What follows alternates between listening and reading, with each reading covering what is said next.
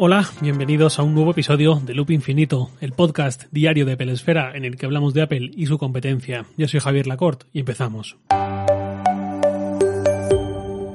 Hace más de tres meses estábamos en finales de enero, principios de febrero, y recuerdo que creo que fue LG, la primera empresa, que anunció que no asistiría al Mobile World Congress de 2020, que se iba a celebrar del 24 al 27 de febrero en Barcelona decía LG que mm, argumentaba esta cancelación por miedo a posibles contagios por coronavirus. El mobile es una de las mayores ferias de tecnología del mundo y hay mucha gente que viene de Asia en general y de China en particular y por ahí venía el miedo principal. Esa primera cancelación fue una bomba y se le fueron sucediendo cada día una o dos más eh, marcas muy potentes que también anunciaban su cancelación hasta que el 12 de febrero la GSMA, organizadora del mobile, decidió cancelar el evento por completo, lo cual también fue un bombazo.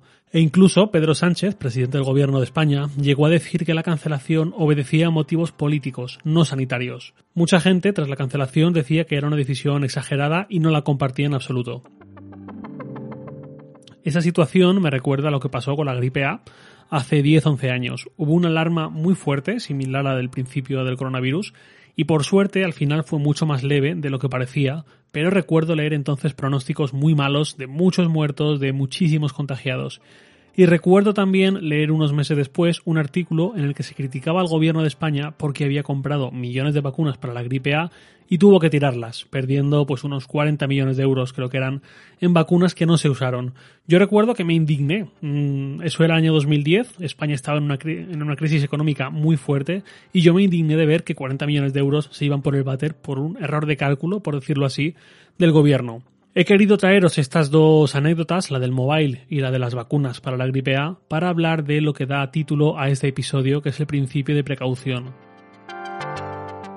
Ahora imaginad qué hubiese pasado si se llega a celebrar el mobile a finales de febrero y se concentran 100.000 personas en el recinto de una feria con permanente trasiego y contacto y distancias muy reducidas, porque yo he estado en muchos mobile y sé lo que es y sé lo que se apelotona a la gente y tal. Imaginad lo que hubiese podido ocurrir ahí. Creo que en tres meses después de todo aquello, mm, han pasado ya, no debe quedar mucha gente que piense que fue mala decisión cancelar el mobile, sino todo lo contrario. Menos mal que se canceló, porque si no estaríamos aún peor, y no solo en España, porque iba gente absolutamente de todo el mundo. Por otro lado, imaginad lo que hubiese pasado si la gripe A hubiese tenido las consecuencias que se temían, y no en España, sino en todo el mundo. Y resulta que el gobierno español, aun pudiendo haber comprado vacunas, no lo hubiera hecho. Esto lo explicó muy bien Antonio Ortiz, director de publishing de Webedia, de la empresa que hay detrás de Apple Sphere, Sataka y demás, en otro podcast, en el podcast Despeja la X de Sataka, en un episodio de febrero. Él hacía una analogía con la ruleta rusa. Decía que el hecho de jugar a la ruleta rusa y que te salga bien, por decirlo así, que no te mueras, no significa que haya sobrado bien porque el riesgo era demasiado alto. Y sinceramente no creo que haya una suma de dinero que justifique jugar a algo así. Un poco lo mismo con lo del mobile y con lo de la vacuna de la gripe A. No estamos hablando de un asunto trivial, estamos hablando de muchas vidas en juego, de muchas posibles muertes, que es lo primero por lo que todos tenemos que velar, por salvar vidas. Porque no hay nada tan importante como eso, y como siempre digo, si a alguien le parece que hay otra cosa que sea más importante, pues supongo que no le importará que sea él o que sea un ser querido suyo a quien le toque morir. Vosotros seguramente estaréis preguntándoos qué demonios pinta todo esto en un podcast sobre Apple y su competencia y por qué llevo casi cuatro minutos soltándose este rollo si vosotros habíais venido aquí a escuchar hablar de Mac, de iPhone y de Apple Watch. Facebook compró Giphy hace unos días. Giphy es seguramente más popular y más grande, la empresa más popular y más grande del mundo, centrada en los GIFs animados. Y em, Facebook ahora tiene no solo a esta empresa y no solo a esta web y esta app, sino también a una integración que funciona con muchísimas otras aplicaciones, como Twitter, como WhatsApp, que también es suya, como iMessage, como Signal, como Microsoft Teams, etcétera, etcétera. Una frase que he dicho mucho a lo largo de muchos episodios de este podcast es que cada uno elige cuál quiere eh, que sea su rol y de quién se fía para confiarle sus datos, su información, su privacidad, su intimidad. Yo mismo hace unos pocos meses compré un altavoz Echo de Amazon y empecé a usar Alex-A, lo digo así para que no os salte si tenéis alguno por casa. Empecé a usarla y me duró una semana o diez días, algo así, antes de devolver el altavoz y desinstalar la aplicación de mi iPhone.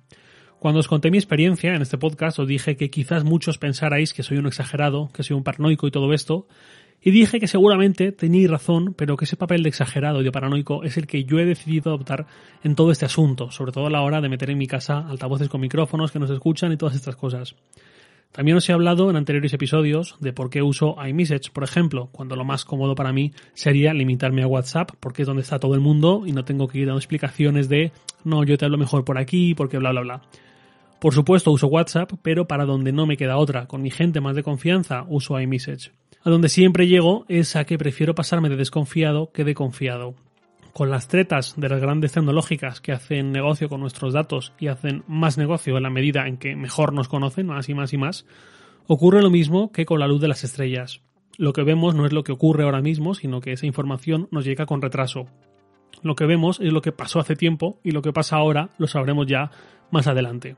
Todos los escándalos que hemos visto, empezando por Cambridge Analytica y mucho más, es lo que pasaba, lo que pasa ahora no lo sabemos. Otro ejemplo, hace unos años Facebook compró Onavo, este VPN gratuito que te prometía no sé qué y lo que hacía era analizar tu patrón de comunicaciones y demás. Y más guarrerías que obviamente supimos después. Gracias a comprar Onavo, Facebook pudo constatar que WhatsApp se estaba haciendo increíblemente popular más que su propio Messenger y poco después Facebook compró WhatsApp, algo de lo que creo que nos vamos a arrepentir muchos años de que los reguladores autorizaran esta compra, porque ahora Facebook domina las comunicaciones mundiales con Messenger, con Facebook, con Instagram y con WhatsApp.